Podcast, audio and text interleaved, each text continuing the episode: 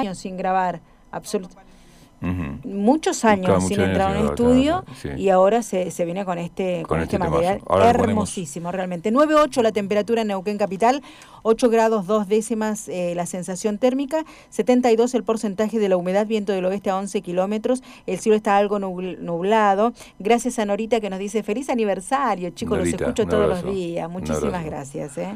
Y bueno, sobre este cumpleaños vamos a hablar con Gustavo Campana, que es periodista, subdirector ejecutivo de Radio Nacional. Gustavo, ¿cómo te va? Bienvenido a Radio Nacional Neuquén. Marcelo Pascuso y Marcela Toranzo te hablan. Hola, ¿qué tal? Buen día, felicidades y un gran abrazo para todas las compañeras y compañeros de la radio. ¿Cómo va? Bien, eh, pensando el medio público que tiene su definición, su papel histórico definido, pero me parece que se redefine en, tanto en cuanto eh, se fortalece la concentración mediática, ¿no? Eh, eh, o, es apenas un deseo el de uno? no, a ver, yo creo que todos los, los, marcos teóricos están dados para condiciones normales. Claro, tal cual. La Argentina no vive una condición normal desde hace 45 años, desde la creación de papel prensa, y por supuesto que se fue agudizando con el correr del tiempo, y a partir de la década del 90 aquellos medios que coqueteaban cada tanto con el poder real son parte del poder real. Claro el presente te muestra que una sola persona tiene cerca del 90% de las comunicaciones en el país, no, solamente los medios, las comunicaciones en general. Por lo tanto, cuando eso sucede, eh, no existe otra palabra más que el discurso único de ese sector. Y cuando eso pasa, lo que está en peligro no es el periodismo, ni el sistema comunicacional, ni los medios, está en peligro el sistema democrático. Entonces, este, por supuesto que el marco teórico que cada uno puede soñar para un medio público eh, en, tiempos de, cierta normalidad, por supuesto que poco tiene que ver con una Argentina tan anormal en materia de, concentración de la palabra. Es como la riqueza. La concentración de la riqueza lo que genera es, inequidad y, un sistema absolutamente... Este, peleado con la democracia. La distribución de la riqueza, como la distribución de la palabra, lo que hacen es asegurar la democracia. Y porque además no, no, no descansan en ir contra la voluntad popular, si es necesario, digamos. Bueno, eh, a ver, eh, esos medios y ciertos sectores de la política argentina han demostrado que son incompatibles con la democracia. ¿A dónde está esa incompatibilidad? En que son defensores de, privilegios de minorías. Y la verdad que la democracia es otra cosa, es la defensa del derecho colectivo. Y si vos te dedicás a, defender el derecho de las minorías, lo único que haces es quitarle derechos a las mayorías. No hay, no hay otra forma. Esto es como una torta que nunca es más grande ni más chica. El tema es la cantidad de porciones. Claro. Nosotros en los medios públicos eh, tenemos esto de que no se puede decir cualquier cosa, ¿no?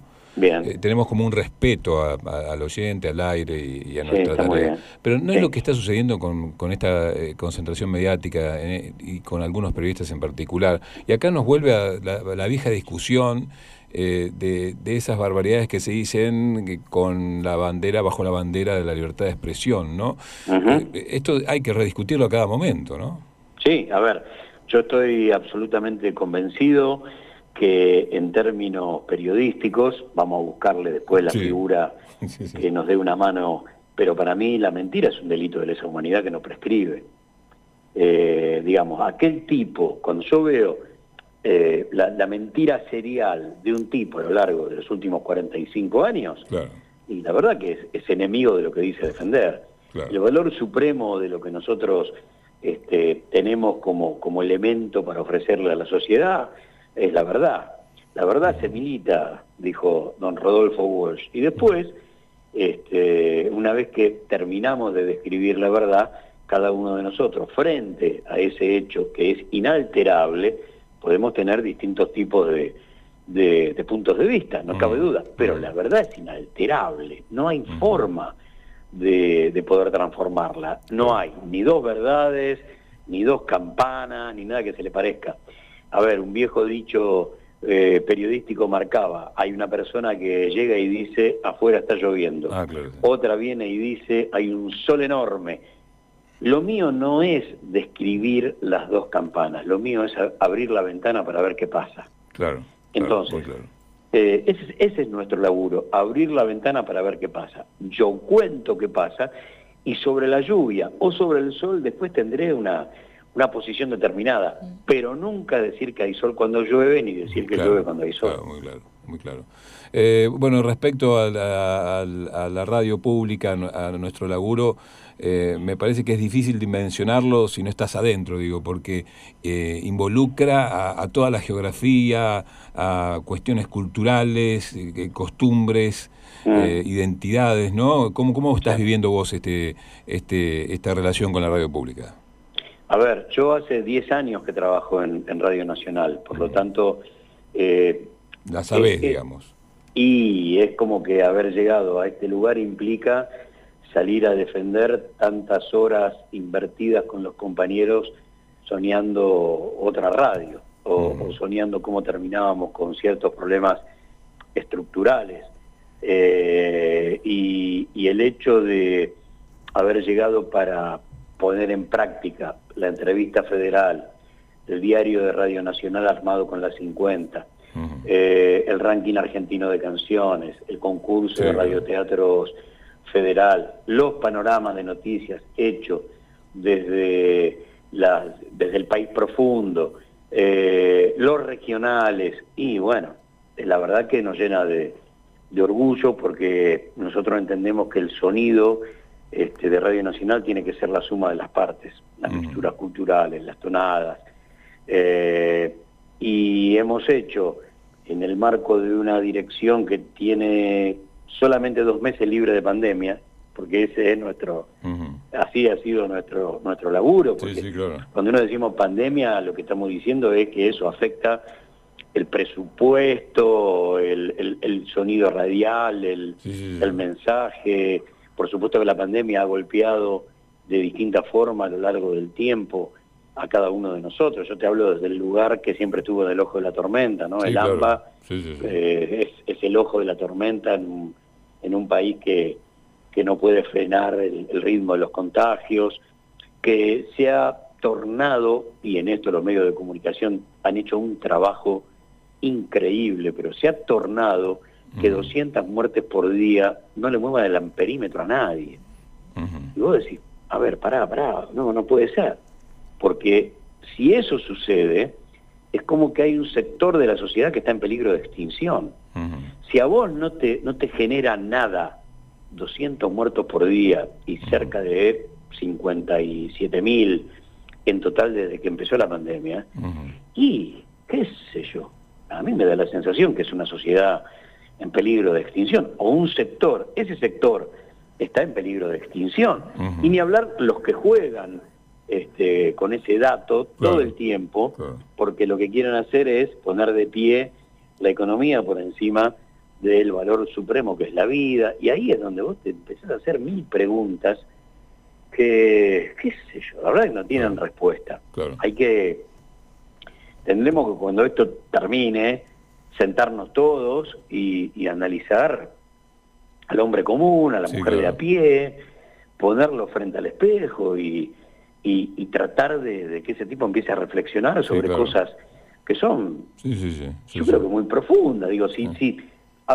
para hacer un resumen de lo que quiero de lo que quiero plantear, yo nunca, jamás pensé que en cualquier lugar, la cola de la verdulería, la mesa familiar, el laburo, yo iba a tener que estar discutiendo el valor de la vida por encima de la muerte.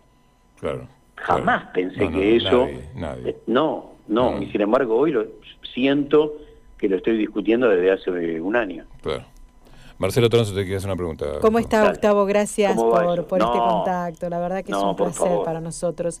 Eh, bueno, somos una de, somos la más, la, la hermana más chica, ¿no? La hermana menor de esta gran familia. Nosotros cumplimos seis añitos nada más.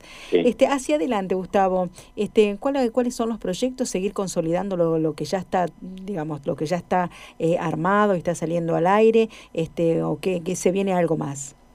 A ver, siempre, siempre se tiene que, que pensar en, en que, a ver, cada una de las de las hermanas de, Radio Nacional tienen que ser la mejor opción del dial posible.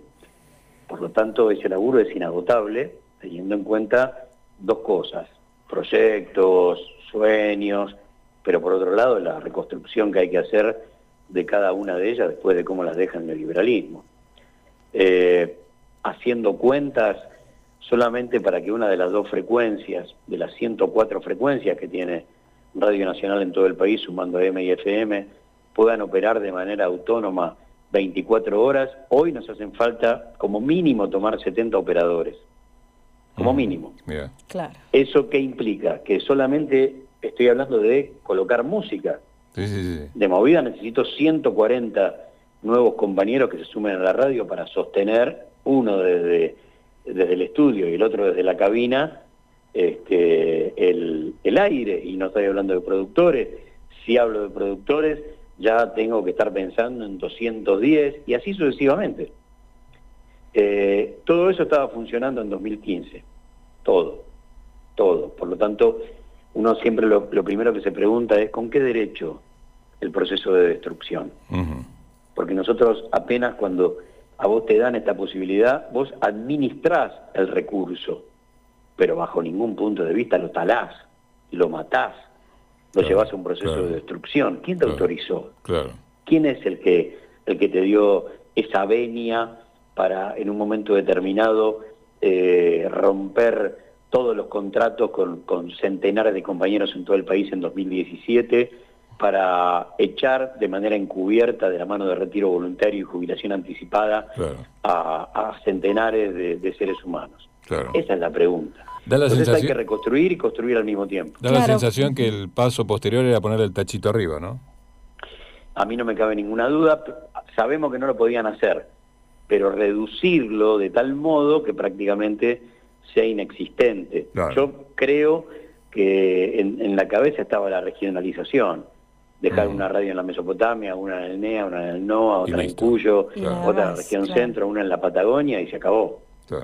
Y, dentro de, y dentro de, de, ese, de esa digamos de esa tala de la que vos hablábamos, de la que vos hablabas, este caímos nosotros con porque bueno, nuestro gran anhelo es como eh, somos la principal radio de la Patagonia, es tener nuestra AM cosa que, bueno, ese regalito lo debemos seguir esperando un eh, tiempo más. Por todo, por todo eso hay que, hay que luchar. A ver, yo eh, creo que todos los compañeros de Radio Nacional sueñan, aunque no lo digan de esta manera, mm. con una radio pública con público. O sea, ser una enorme opción dentro del dial.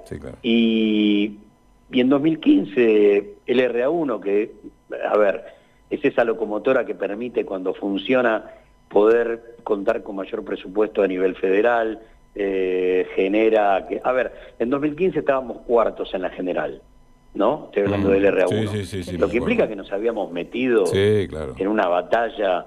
Cuando vos revisás el, el proceso que comienza este, en esa etapa, ponerle 2010, 2011 en adelante, se arma toda una... se renueva casi toda la infraestructura de las 49. El segundo paso tenía que ser el aire.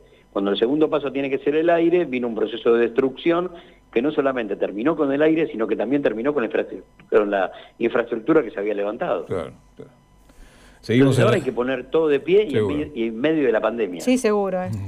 Seguimos en la reconstrucción, Gustavo. Gracias, un abrazo grande. Gran abrazo para todos, feliz cumpleaños. Gracias. Y, una radio pública con público, ese es el sueño. Gracias, muchas gracias. Gustavo Campana, ahí estaba... Eh, bueno, me gustaba charlar con él, nos gustaba charlar con él sobre el tema de esto del medio público, el papel del medio público, y en